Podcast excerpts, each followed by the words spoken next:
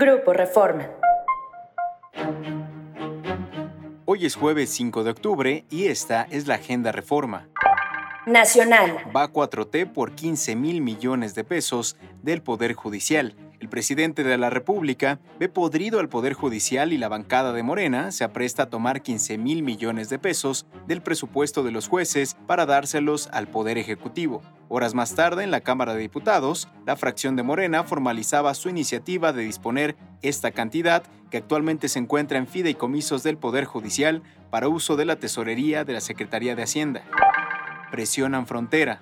No obstante que el gobierno federal se comprometió a controlar el flujo de migrantes por tren, miles de personas arribaron ayer a Ciudad Juárez, Chihuahua, trepados en vagones que salieron de la capital estatal para intentar cruzar la frontera Texas.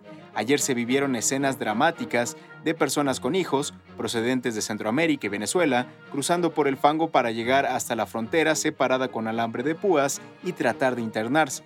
Mientras el flujo no cesa, la empresa Ferromex ha visto afectadas sus corridas y economía por el impacto migrante.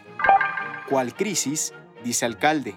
La secretaria de Gobernación, Luisa María Alcalde, presentó ayer ante diputados un país sin crisis en materia migratoria. Durante su comparecencia en el marco de la glosa por el quinto informe de gobierno, Alcalde sostuvo que la migración mexicana a Estados Unidos ha disminuido gracias a la reducción de la pobreza y a mejores oportunidades de empleo y bienestar en el país.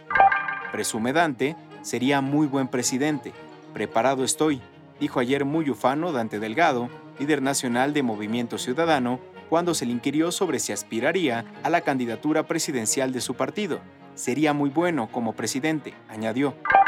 Síguenos en reforma.com, elnorte.com y mural.com.mx.